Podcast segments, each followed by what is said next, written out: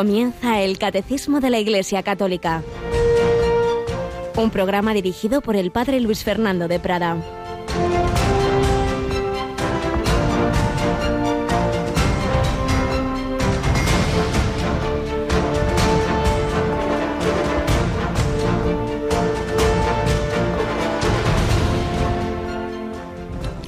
Experiencia de la misericordia es posible solo en un cara a cara con el Señor crucificado y resucitado, que me amó y se entregó por mí.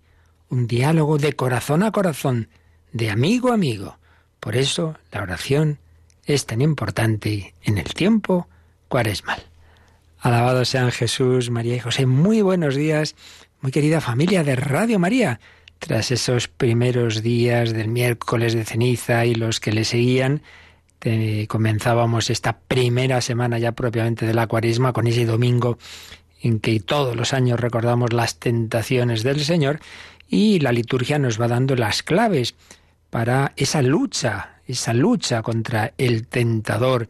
Se nos ha ido hablando de la penitencia, de la caridad. Ayer el el pasaje del juicio final y hoy el Evangelio nos habla de la oración. Por eso he traído aquí unas palabras del mensaje del Papa Francisco para esta cuaresma de 2020, cuando nos habla de la oración como diálogo de corazón a corazón. Como nos dice Jesús en el Evangelio de hoy, no se trata de decir muchas palabras. Lo importante es la oración del corazón. Sigue diciendo el Papa, más que un deber, nos muestra la necesidad de corresponder al amor de Dios que siempre nos precede y nos sostiene. El cristiano reza con la conciencia de ser amado sin merecerlo. La oración puede asumir formas distintas, pero lo que verdaderamente cuenta a los ojos de Dios es que penetre dentro de nosotros hasta llegar a tocar la dureza de nuestro corazón para convertirlo cada vez más al Señor y a su voluntad. Pues sí, intensifiquemos nuestra oración, pero no pensemos que eso significa decir muchas largas oraciones, muchas palabras que ayudan, ¿eh? No es que menospreciemos ni mucho menos la oración vocal, como ahora enseguida recordaremos, pero lo importante es que brote de ese corazón que en contacto con Dios se va ablandando. Aquella expresión que usaba recordado Padre Luis María Mendizábal, la oración es ponerse a remojo en Dios como los garbanzos ponemos ahí durante la noche se van ablandando. Nuestro duro corazón se va ablandando en contacto con Dios. Diálogo de corazón a corazón. Bueno, pues tenemos precisamente en Radio María en Cuaresma intensificamos también en la programación la dimensión de la oración. Aquí tenemos a Mónica Martínez. Buenos días, Mónica. Muy buenos días, padre. Bueno, pues fíjate, oración. Por un lado, unas charlas cuaresmales que nos invitan a profundizar en las verdades de nuestra fe desde la oración. Recordamos que estamos en ellas, ¿verdad? Así es, a las diez y media de la mañana, en lugar del Dios de cada día, ponemos nuestro cada día eh, con esas meditaciones que en este curso es el padre eh, José Antonio Medina. No, me lo acabo de inventar. Sí, sí, José Antonio, Medina. Hoy. Eh, pues eso, que nos dirige una media hora para prepararnos cada día a vivir la cuaresma. Así es, charlas cuaresmales esta semana a las diez y media, una hora menos en Canarias, con el padre Medina, que recordamos que en los viernes a las a las nueve de la noche, cada quince días ha iniciado un nuevo programa cuando el padre José Antonio, uy, ahora soy yo el que, ahora soy yo, el padre Domene, ¿cómo se llama? Antonio, María. Uno José Antonio, otro Antonio María. Bueno, hay estos nombres compuestos como con el mío, que al final me llaman de 30 formas distintas. Bueno, pues el padre Antonio María ha dicho que no podía hacer más que uno al mes, entonces ahí han entrado dos nuevos programas y uno de ellos es el del padre Medina, recordando al padre Lorin, para salvarte. Bueno, pues el Padre Medina, que también los miércoles a las 7 de la mañana da ese microespacio de una luz en tu vida, pues es quien esta semana nos está dirigiendo las charlas cuales males. Diez y media de la mañana. Pero otro padre, si aquí tenemos tantos sacerdotes buenos, colaboradores, que sacan tiempo de donde no lo tienen, el padre eh, Santiago Arellano, nos ha recordado que este año se cumple, es el 150 aniversario de la proclamación de San José como patrono de la Iglesia. Y con ese motivo, este año nuestros microespacios, en vez de hacer como hemos tenido en bastantes ocasiones, esas meditaciones musicales que nos prepara Antonio J. Esteban. Este año es una meditación sobre San José con el padre Santiago Arellano. ¿Nos explicas un poquito más? Sí, es a las eh, doce, un poquito antes de las doce y media, después del rezo de la hora intermedia, cuando se ponen estas charlas que además eh, desembocarán, en la última será una consagración a San José. Así que todo este mes, así como en mayo del año anterior habíamos tenido unas meditaciones para prepararnos a la consagración a la Virgen María hace dos años y el año pasado al corazón de Jesús, pues en este mes de marzo, el mes de San José, 19 de marzo San José, tenemos estas meditaciones para mm, cuidar nuestra relación con San José y consagrarnos a Él y por medio de Él a la Virgen y al Señor. Oración del corazón, palabra de Dios en las charlas cuaresmales, intercesión de los santos, pero sobre todo la oración del cristiano es ponerse ante Cristo en la Eucaristía y eso lo vamos a hacer de una manera muy especial comunitariamente en Radio María pasado mañana, Mónica. Porque ya es el jueves anterior al primer viernes de mes, eh, con lo cual eh, toca hora santa a las 11 de la noche. Y hay que recordar a nuestros oyentes que tienen hoy y mañana eh, para enviar sus peticiones. Así es, ya bastantes lo habéis hecho, pero quien quiera que estén al pie del altar escritas esas intenciones, pues eso, hoy o mañana, no el jueves ya, porque todo hay que irlo haciendo con tiempo y somos pocos para las mil cosas que implica esta acción y tantas otras que tenemos en Radio María, aunque siempre recordamos que aunque uno no las envíe, pues las pone ahí ante el Señor y el Señor lo ve todo y si seguís la oración en directo, como la haremos esa noche, la noche del jueves a las 11, 10 en Canarias, pues ahí también, por supuesto, desde el corazón el Señor lo ve todo. Oración, diálogo de corazón a corazón. Pues vamos nosotros adelante con la mirada puesta en la vida eterna, que es precisamente lo que nos corresponde explicar del catecismo en este tiempo muy adecuado, para que nos demos cuenta de que nuestra vida es esa peregrinación hacia el reino eterno, pero que hay que tomarse en serio lo que hacemos con la vida y por ello saber que daremos cuenta al Señor en el juicio particular prepararse lo mejor posible. Y como siempre, pues tras esta entradilla, seguimos con ejemplos, con testimonios que nos ayudan a afrontar bien el momento de la muerte.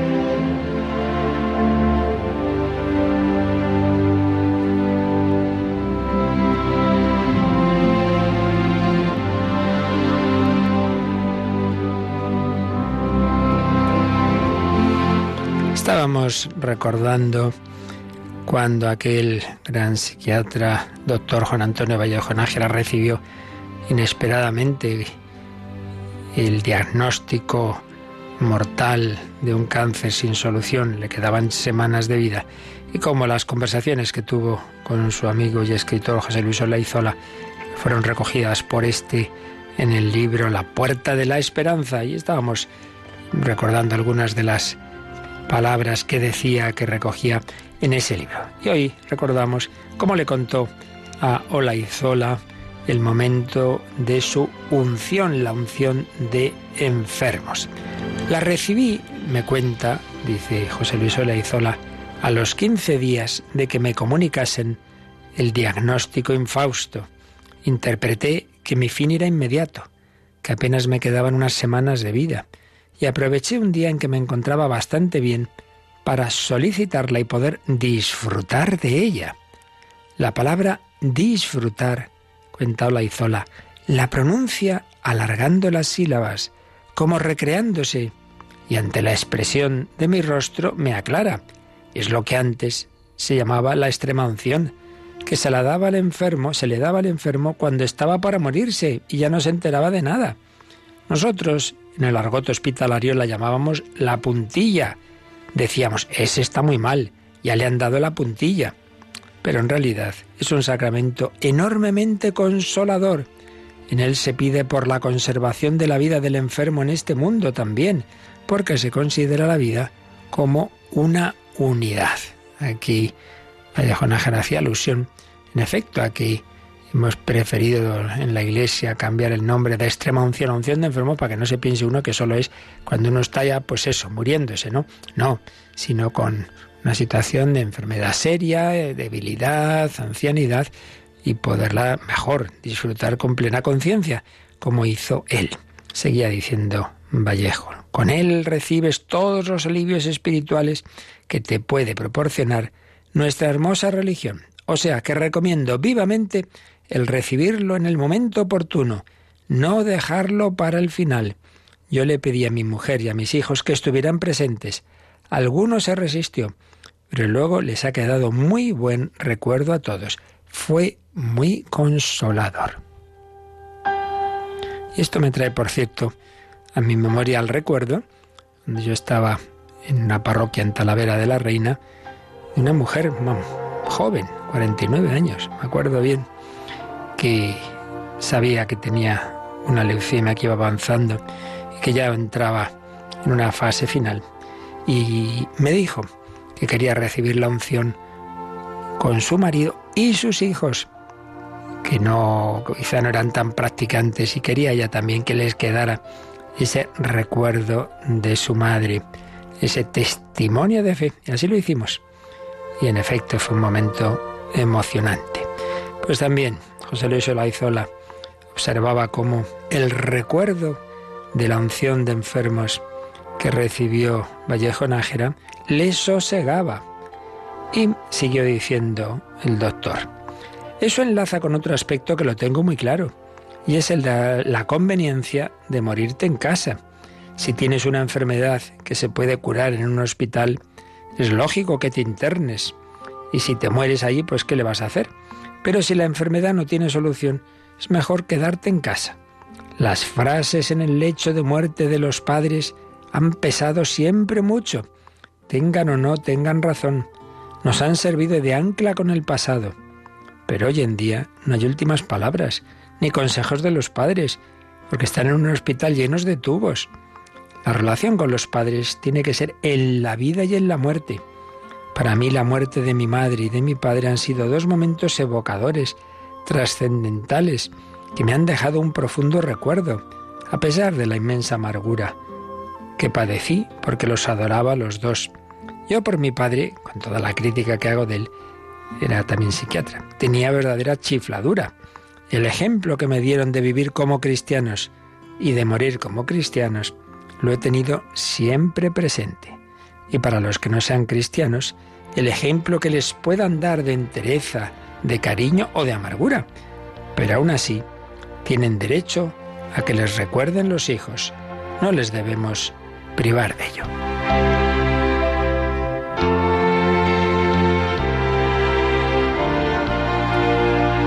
Bueno, como el mismo doctor indicaba, no siempre es posible, cada vez es más difícil por cómo evoluciona la medicina, pero quedémonos con lo esencial. Lo esencial es no ocultar, no tapar la muerte. Yo he conocido también casos bastante absurdos en que padre de familia sabía que se moría, el resto de la familia sabía que se moría, pero no se atrevían a hablarlo. Ni él hablaba con ellos, ni ellos con él, de esa realidad que la sabían. Entonces ese irse sin una palabra, sin una despedida, sin una orientación, por miedo a hablar de no, el cristiano no tiene miedo a hablar de la muerte, es una realidad que la vivimos en la confianza en el Señor y en esa relación que decía Vallejo Nájera, en esa caridad, en ese vivir las relaciones familiares, en la vida y en la muerte. Pidamos al Señor esa visión de fe, no tengamos miedo afrontar nuestra vida, nuestra cruz, nuestra muerte en la esperanza de la resurrección.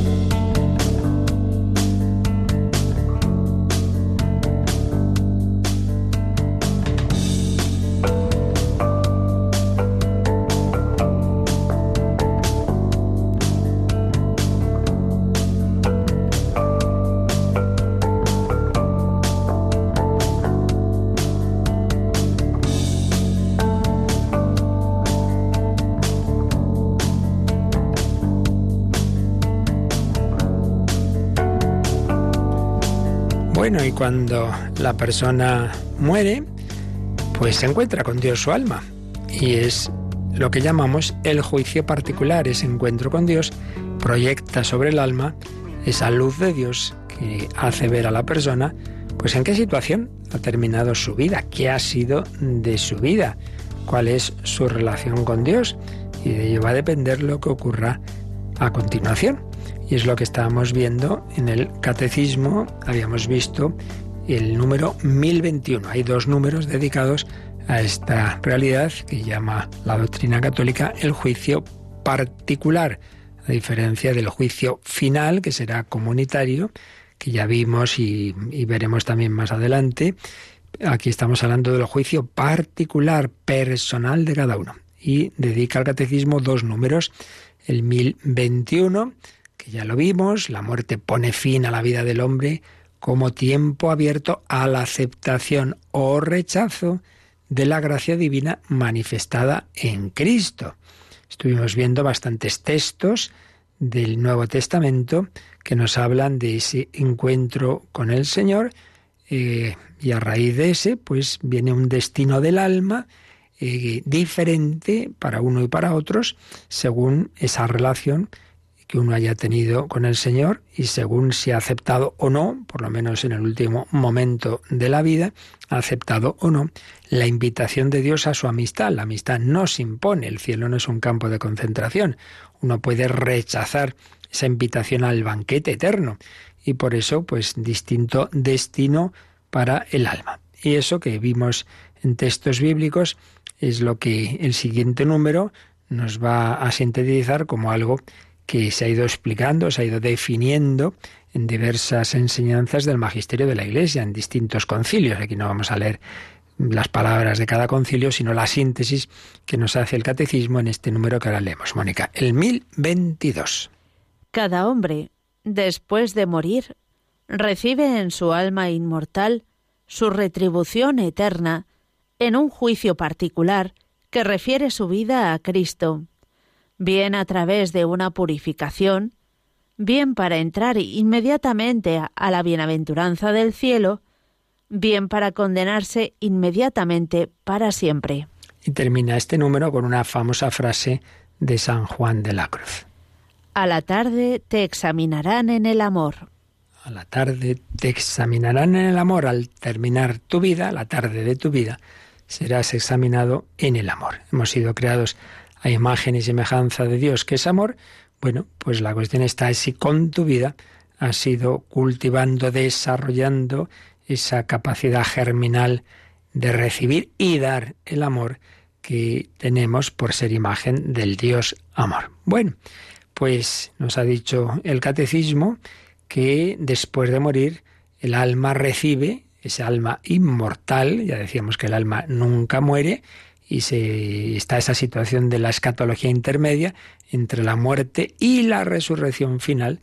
Solo el alma en esa etapa intermedia es la que va a tener la situación que corresponda a la respuesta que haya dado a la llamada de Dios. Por eso cada hombre después de morir recibe en su alma inmortal su retribución eterna, en un juicio particular que refiere su vida a Cristo, es decir, ¿cuál ha sido tu relación con Cristo?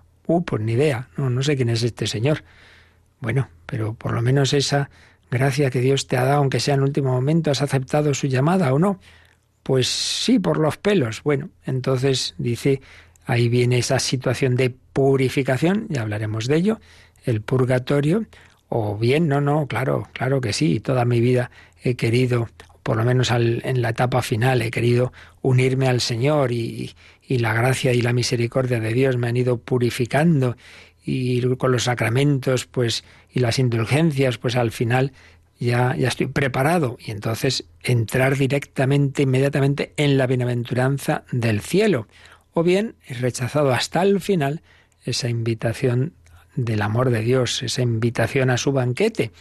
Y es lo que llamamos el infierno. Son las tres posibilidades tras el juicio particular. Aquí el catecismo cita, como os decía, diversas eh, enseñanzas del magisterio de la Iglesia, concilio de León, concilio de Florencia, concilio de Trento y un documento importante que ya veremos más adelante al hablar del cielo, eh, del Papa Benedicto XII.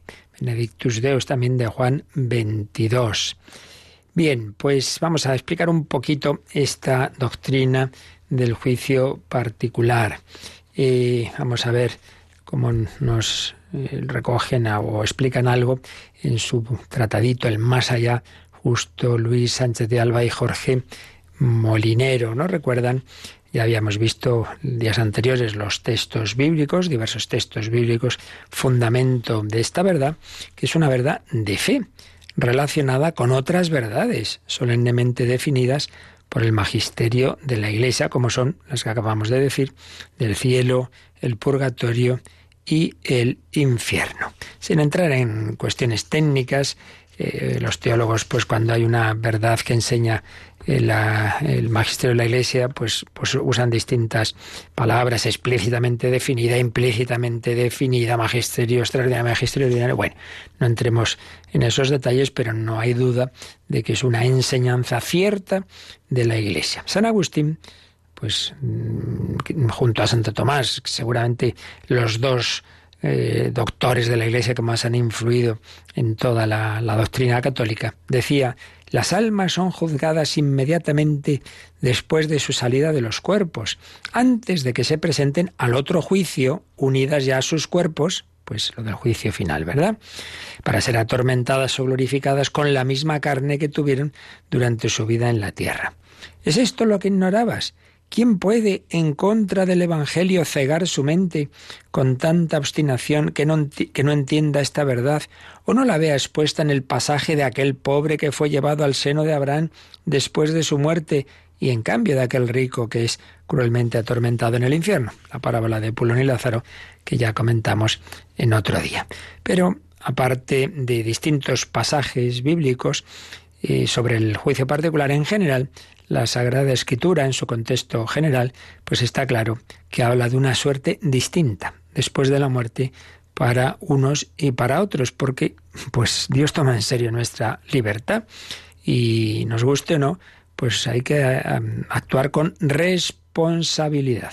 Y sería adulterar el sentido de la Sagrada Escritura, pues negar ese juicio particular. Otro Santo Padre, San Jerónimo, expresaba el sentir de, de, los, todos los autores y pueblo cristiano cuando escribía, eh, por día del Señor se entiende el día del juicio o el día en que parte cada cual de su cuerpo.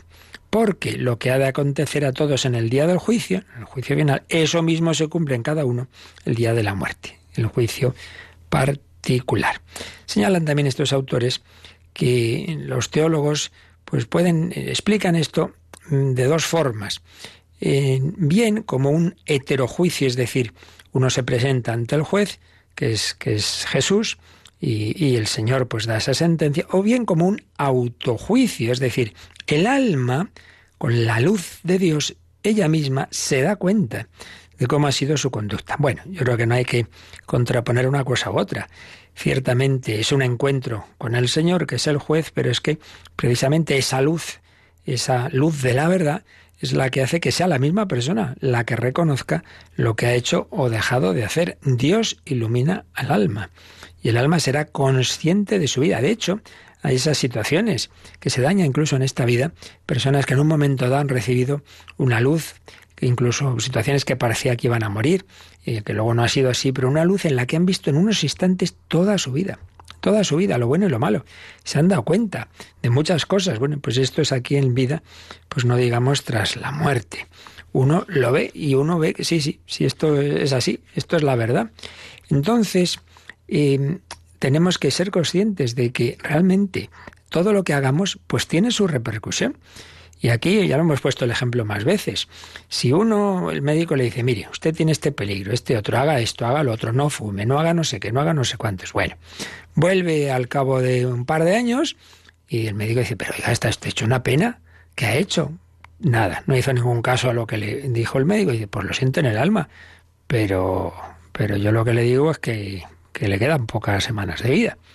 Qué malo el médico, qué, injusto, fíjate lo que me ha dicho, qué, qué, qué crueldad. No, hombre, no. El médico solo ha hecho un diagnóstico viendo cómo estás tú y cómo estás tú en tu ser por lo que tú mismo te has hecho a ti mismo.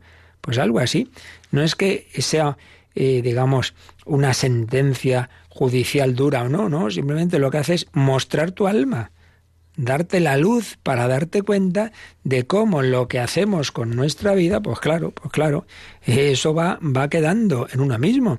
Si uno se va acostumbrando a, a, un vicio, a lo que sea, va bebiendo, cada vez tiene más inclinación, tal, pues eso está ahí. Uno se droga, pues, pues claro, eso no se quita así como así, pero vamos, que también está la droga de la mentira y de, de la soberbia, y si uno se va acostumbrando al mal, pues eso te va haciendo daño, son heridas que te vas haciendo a ti mismo. Si uno se separa de Dios, le va odiando, y luego dice, bueno, bueno, ya, ya me arrepentiré, no, y luego pues a lo mejor, pues no, pues a lo mejor no se arrepiente, ya se ha quedado en tal separación de Dios que no le da la gana. Pues más vale estar de pie en el infierno que, que de rodillas pedir perdón. Y no, esto lo ha dicho, ha habido quien lo ha dicho. Esto es así.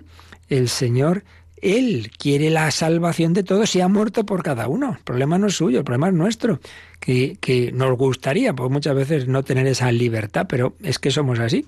Dios nos ha dado ese espíritu que sí, tiene condicionantes, pero no está determinado. No perdemos nuestra libertad, salvo ya una enfermedad grave de, un tipo u otro, pero lo ordinario es que libremente, pues el Señor nos invita a responder a esa invitación suya, a su amistad, y podemos responder o no responder. Y claro, llega un momento en que esa respuesta ya es definitiva. Para los ángeles, que son espíritus puros, lo fue desde el primer momento. Dios los crea, los invita, les invita a su amistad y la respuesta que dan ya es definitiva. En el hombre, como tenemos esos altibajos por nuestra forma de ser y nuestra unión cuerpo y alma, etcétera, pues tenemos la vida más o menos corta, más o menos larga, pero también llega un momento en que cuando ya el alma se separa del cuerpo, pues ya la situación en que ha terminado es la definitiva. Y eso, Mónica, es lo que recordaba a propósito de los ángeles y lo aplicamos ahora aquí, el número 393 que vimos hace bastante tiempo, pero que aquí el catecismo nos sugiere que lo recordemos. Pues vamos a repasar ese número 393 que habla de los ángeles que se convirtieron en demonios. Es el carácter irrevocable de su elección, y no un defecto de la infinita misericordia divina, lo que hace que el pecado de los ángeles no pueda ser perdonado. No hay arrepentimiento para ellos después de la caída, como no hay arrepentimiento para los hombres después de la muerte. Esta última frase es una cita de San Juan Damasceno. Entonces, este número que vimos cuando hablamos de los ángeles caídos, pues nos explica esto, que no es que Dios mm, le falte misericordia para perdonar, y aunque fuera el último momento, como el buen ladrón, hoy estarás conmigo en el paraíso, pues que, porque sí, porque él se arrepintió. Pero lo que quiere decir es que cuando uno ya termina su vida, y en el caso de los ángeles, pues desde ese primer instante, como espíritus puros que son, pero cuando el hombre ya eh, su alma se separa del cuerpo, pues ya ese momento, la situación en que esté, la decisión que tome ya es definitiva. Entonces no es el problema no está en la falta de amor o de misericordia de Dios, sino que ya uno, su decisión es irrevocable ya no va a cambiar. Por eso tenemos que aprovechar nuestra vida y no tenemos que confiarnos, tenemos que, aprovechar el tiempo que Dios nos da, porque a la tarde te examinarán en el amor, a la tarde te examinarán en el amor, con esa luz de Dios, esa luz eterna que cantaba eh, en sus composiciones ponía Mozart. Vamos a escuchar un fragmento de esta bella composición del gran músico Mozart, Lux Eterna.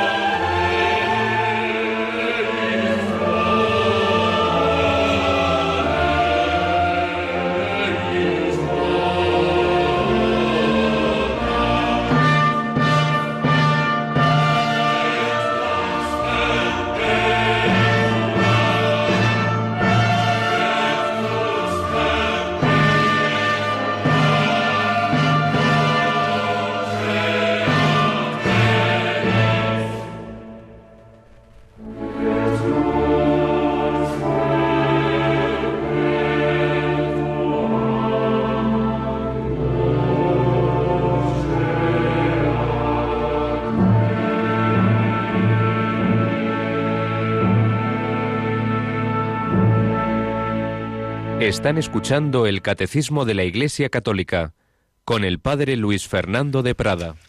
Lux Eterna. Luz eterna, sí, Señor, la luz eterna. Vamos a ver cómo José Rico Pavés, en ese tratado de escatología que ya hemos comentado varias veces, que escribió hace años, explica este juicio particular en esta línea que decíamos de una luz de Dios que hace que uno mismo pues reconozca, se autojuzgue, digámoslo así indica cómo el juicio particular es la discriminación y fijación de la suerte definitiva que nos espera a cada uno en virtud de nuestro comportamiento. Algo, un desvelamiento de esa suerte que acontece inmediatamente después de la muerte. Un juicio que hace patente lo que de forma latente ha realizado el hombre durante su vida. De hecho, recuerda el himno fúnebre Dies Ire, que dice, lo que estaba oculto aparecerá. Y señala cómo en el Nuevo Testamento, y particularmente en San Juan, como vimos y ahora recordaremos, ya podemos darnos cuenta de que ese juicio particular ya, en cierto modo, empieza en la propia vida del hombre, se da durante la existencia del hombre. ¿Por qué? Porque la decisión de esa suerte última empieza en la respuesta que el hombre tiene ante Cristo. Y depende, señala Rico Pavés, del uso de la libertad personal de cada uno, y no como una especie de sentencia judicial que bueno, a ver si hay suerte con el juez. No, no, pero sí es lo que decíamos del médico. El médico certifica cómo está tu alma. No es él el culpable de que te mueras, es el que te dice, mira lo que has hecho con tu vida.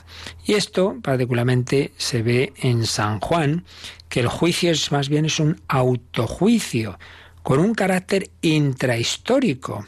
Intrahistórico, dice Rico Pavés, no es una sentencia divina lo que constituye al hombre en, en, un estatuto jurídico de inocente o culpable, sino que es más bien la actitud personal de cada ser humano el principio constitutivo de su situación definitiva. La palabra de Dios constata y manifiesta esa situación, como la palabra del médico constata y manifiesta cómo está la salud o enfermedad de ese cuerpo.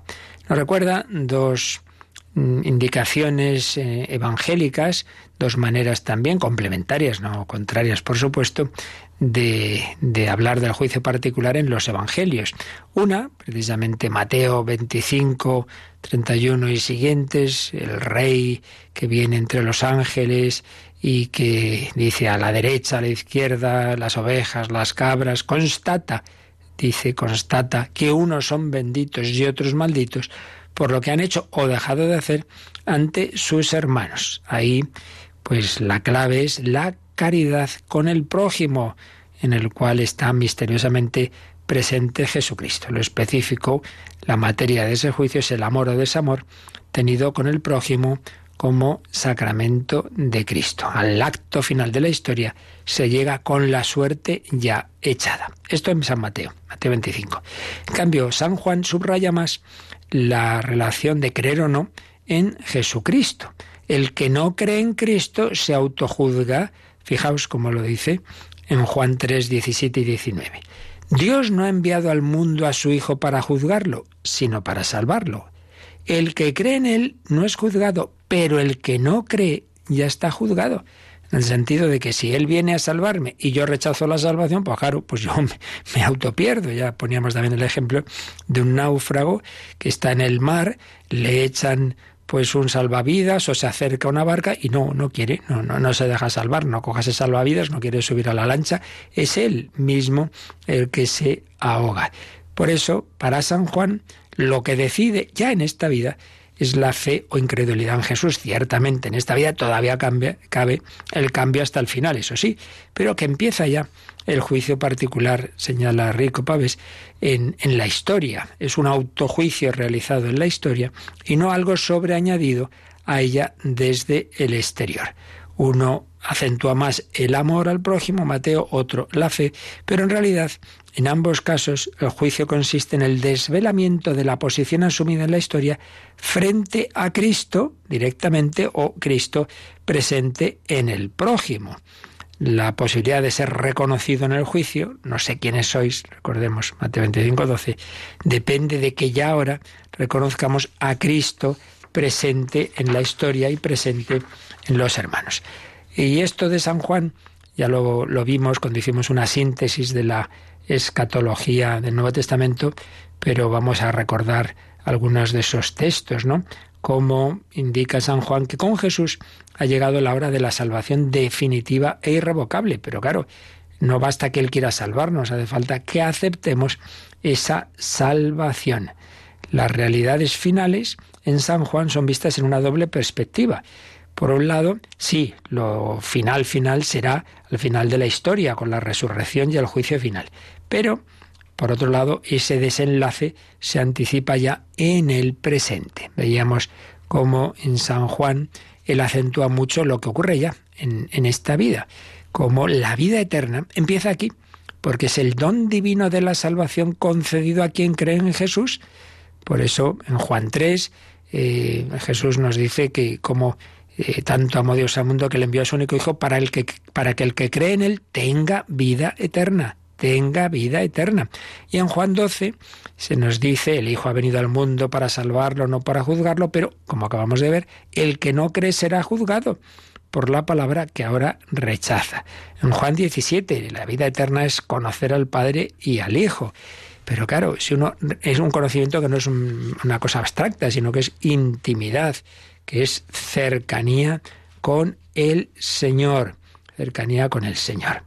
Y eh, el juicio, ese juicio eh, que ocurre tras la muerte y el juicio final comunitario, en Juan se anticipa o se insiste en que empieza ya, como decíamos aquí, en la, durante la vida.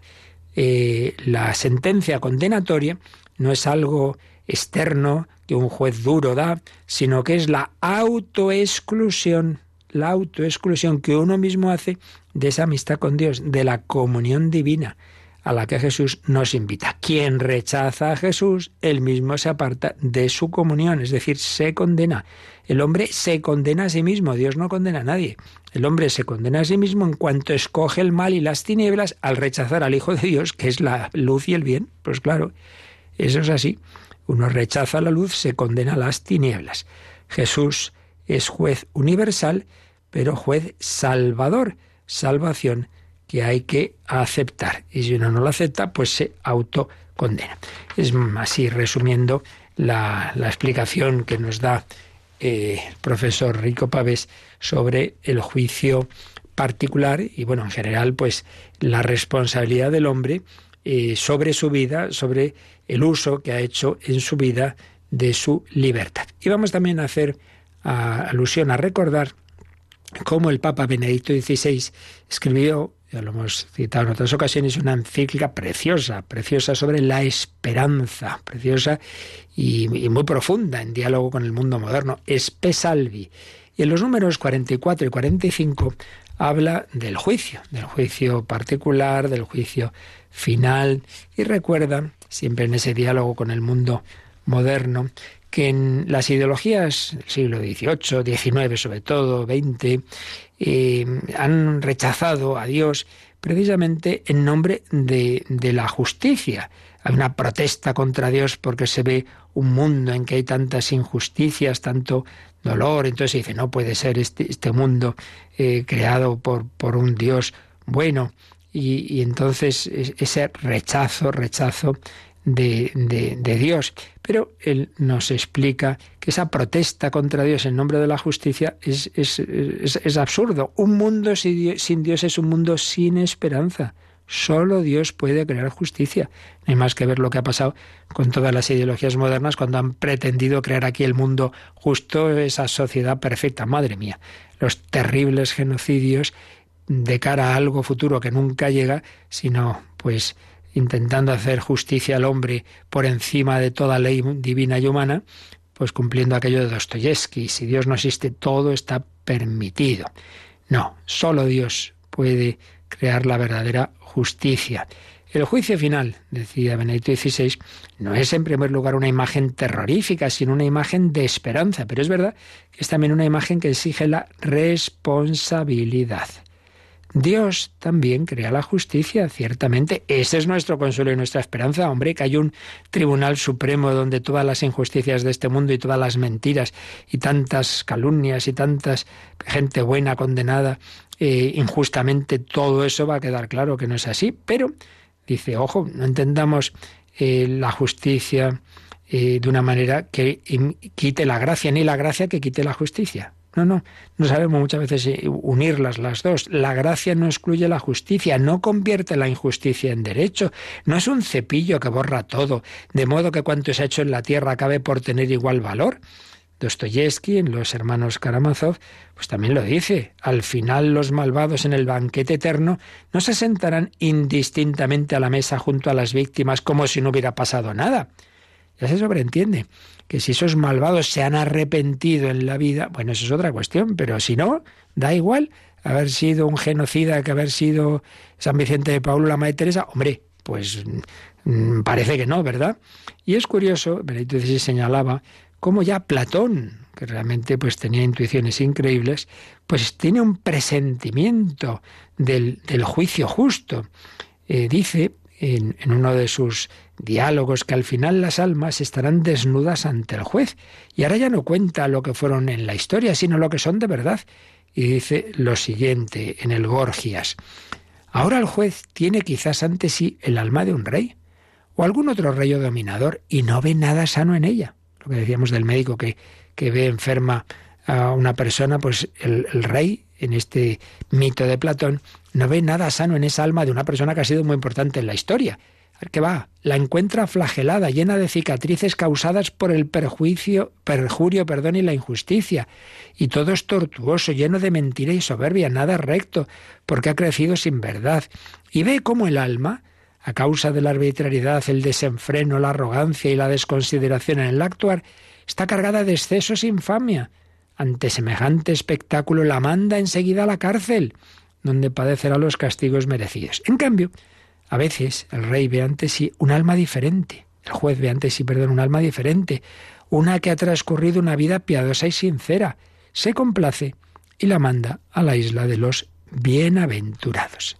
Pues sí, ya Platón intuía que más allá de las apariencias de esta vida, hay una verdad, una verdad de lo que ha sido interiormente cada uno y que dependiendo de esa realidad y de cómo hemos vivido, pues también será ese más allá. Y añadía Benedicto XVI en número 45 de Spesalvi, y lo que estamos aquí ahora explicando, que la opción de vida del hombre se hace definitiva con la muerte. Su opción, que se ha ido fraguando en el transcurso de toda la vida, puede tener distintas formas. Puede haber personas que han destruido totalmente en sí mismas el deseo de la verdad y la disponibilidad para el amor. Personas en las que todo se ha convertido en mentira. Personas que han vivido para el odio y que han pisoteado en ellas mismas el amor. Y esto es lo que llamamos el infierno. En semejantes individuos no habría ya nada remediable y la destrucción del bien sería irrevocable. Esto es lo que se indica con la palabra infierno. Por el contrario, puede haber personas purísimas que se han dejado impregnar completamente de Dios y por consiguiente están totalmente abiertas al prójimo. Personas cuya comunión con Dios orienta ya desde ahora todo su ser y cuyo caminar hacia Dios les lleva solo a culminar lo que ya son, el cielo. Y finalmente habla pues del intermedio, de personas que ni han rechazado todo y han roto toda posibilidad de, de conversión, ni tampoco han muerto ya en la santidad, sino que dice, hombre, seguramente, no obstante, ni lo uno ni lo otro son el caso normal. En gran parte de los hombres, eso podemos suponer, esto Papa XVI no lo decía como una doctrina católica segura, sino como, bueno, una opinión prudente, en gran parte de los hombres, eso podemos suponer, queda en lo más profundo de su ser una última apertura interior a la verdad, al amor a Dios, pero en las opciones concretas de la vida esta apertura se ha empañado con nuevos compromisos con el mal, hay mucha suciedad que recubre la pureza, de la que sin embargo aún queda la sed. ¿Qué sucede con estas personas cuando comparecen ante el juez?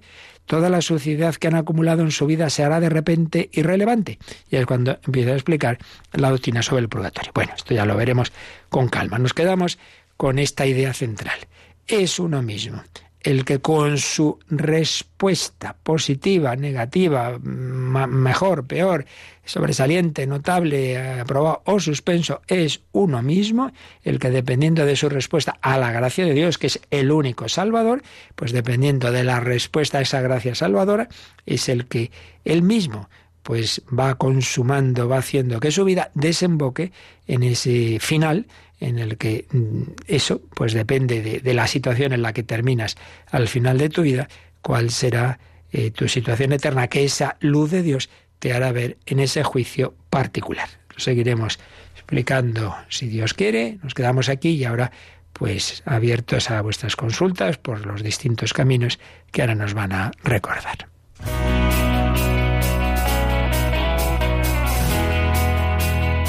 Participa en el programa con tus preguntas y dudas.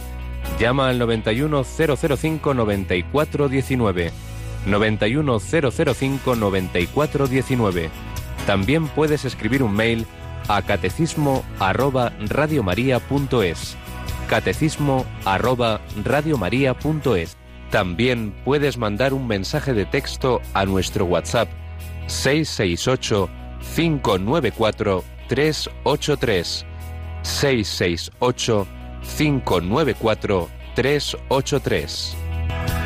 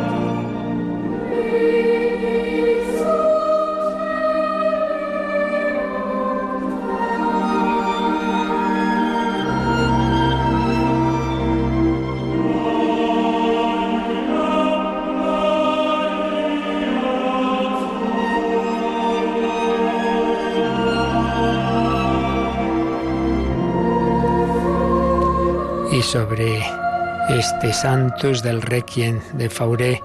Vamos respondiendo a alguna consulta que había pendiente, una rápida y fácil, eh, sobre la cuaresma. Nos pregunta Nacho, eh, hemos comenzado la cuaresma, el miércoles de ceniza y el viernes santo hay que hacer ayuno y abstinencia, pero dudo si los viernes durante la cuaresma hay que hacer abstinencia y ayuno también o solo abstinencia? Pues solo abstinencia. Otra cosa es que sea aconsejable no quedarnos solo en ese mínimo ayuno de dos veces al año, miércoles ceniza y viernes santo, eso es un consejo, pues bueno, en la medida posible, pues algo más, y no está nada mal todos los bienes de cuaresma. Pero lo que se refiere así propiamente por el derecho, por el mandamiento de la Iglesia, el ayuno solo, en efecto, son solo esos dos días. Los viernes, realmente todos los viernes del año, debemos hacer abstinencia. Lo que pasa es que los que no son de cuaresma se puede cambiar por, por otra cosa se puede cambiar por, por otra, una obra de, de, otra obra de penitencia, de oración o de caridad. Y en cambio, los de cuaresma no se debe, no se puede cambiar. Que al menos tengamos algo comunitario, pues todos los viernes de cuaresma demos ejemplo, que otros lo dan más fuerte en otras tradiciones religiosas y nosotros, hombre, que menos. Así que obligatoriamente el ayuno solo miércoles de ceniza y viernes santo, aunque sea aconsejable hacerlo más veces y desde luego todos los viernes de cuaresma la abstinencia sin cambiarla por nada y los demás viernes del año sería aconsejable hacerla también siempre, pero sí que se puede cambiar por algo. ¿Tenemos alguna llamada, Mónica? Sí, ha llamado Ángeles desde Málaga y nos pregunta que si los santos como el Padre Pío está, entre otros, están con Dios, eh, si es por eso que hacen milagros y pueden visitar a la gente. Bueno, eso de visitar a la gente no sé qué querrá decir exactamente. A ver, en primer lugar, los milagros los hace Dios y los puede hacer también por cuando por petición de santos en la tierra. Ha habido santos que, que ya aquí han hecho, no ellos, ya se entiende, es Dios el único que puede hacer un milagro, es decir, una obra por encima de las leyes naturales, pero a petición de un santo, bien aquí en la tierra o bien en el cielo. Ciertamente en el cielo, pues sí, todo nos hace pensar que hay una, digamos, ha llegado a plenitud esa capacidad intercesora, aquello que decía Santa Teresita, ¿no?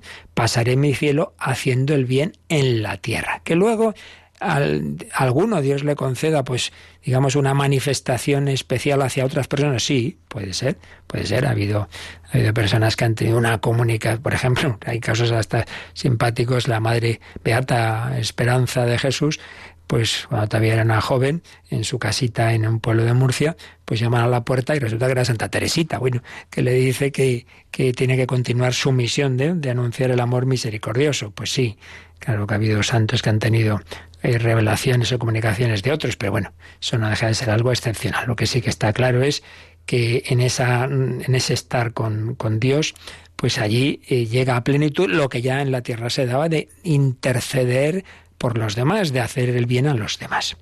También en el WhatsApp teníamos la pregunta si a la hora de dar limosna es aconsejable tener en cuenta nuestras posibilidades económicas, es decir, hablar de una limosna proporcional a la situación individual de cada uno. Pues sí, claro que sí. Uno tiene que hacer el bien con lo que Dios le ha dado, no solo en lo económico, sino según la salud, el tiempo que uno tiene, etcétera. Entonces, claro, quien tiene más posibilidades, pues hombre, mm, lo lógico, claro, cuanto más has recibido, más debes dar. Pues sí, proporcionalmente tus posibilidades económicas y de lo demás, por ejemplo, de salud. Personas que les encantaría estar todo el día eh, yendo a hacer el bien aquí y allá y no pueden, porque, porque su salud no se lo permite, o ser misioneros y resulta que no pueden ni, ni, ni salir de casa, hombre, pues serás misionero con la oración y con el sacrificio de ofrecer tu enfermedad pero, pero hay, que, hay que hacer lo que podamos, no más creyéndome que yo soy Superman, ni menos. Como está todo tan difícil, no hago nada. No, no, no. Entonces sí, proporción a las posibilidades de uno. Y luego, una pregunta justamente pues, de lo que estamos explicando. desde que morimos y estamos en el purgatorio, ¿cómo sufrimos o disfrutamos si ya no tenemos cuerpo, sino solo alma?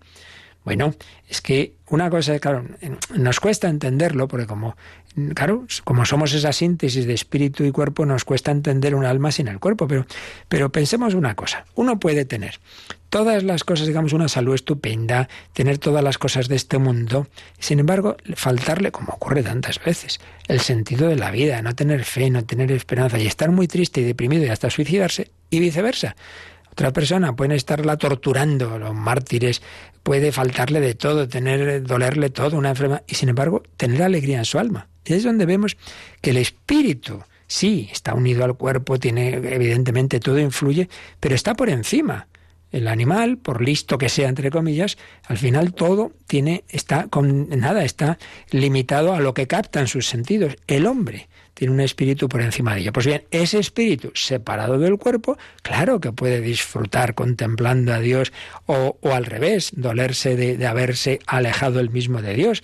Entonces, pues claro, nos cuesta entenderlo y, mucho más imaginarlo, pero claro que, que sí, que el espíritu goza o sufre aunque no tenga el cuerpo. Y eso es lo que ocurre desde la muerte hasta la resurrección.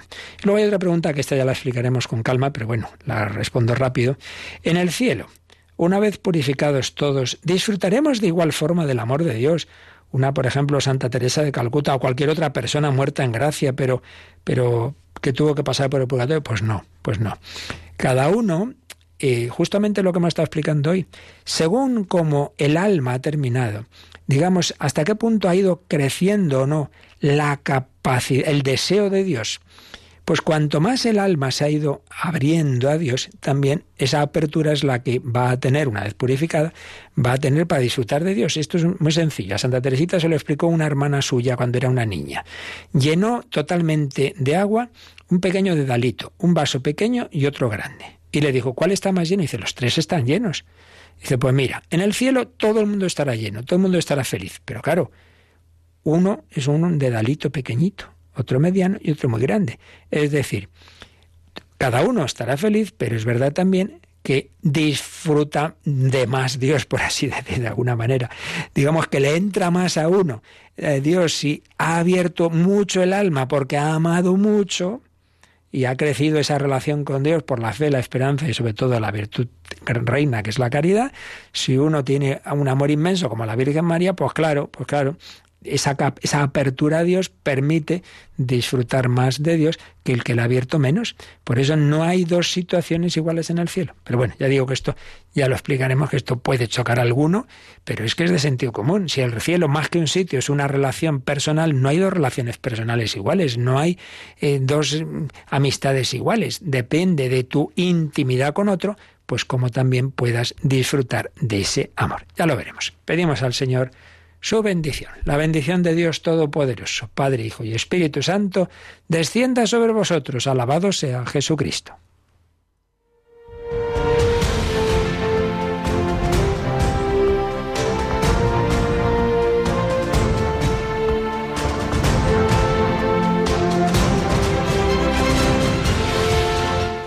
Han escuchado en Radio María el Catecismo de la Iglesia Católica un programa dirigido por el Padre Luis Fernando de Prada.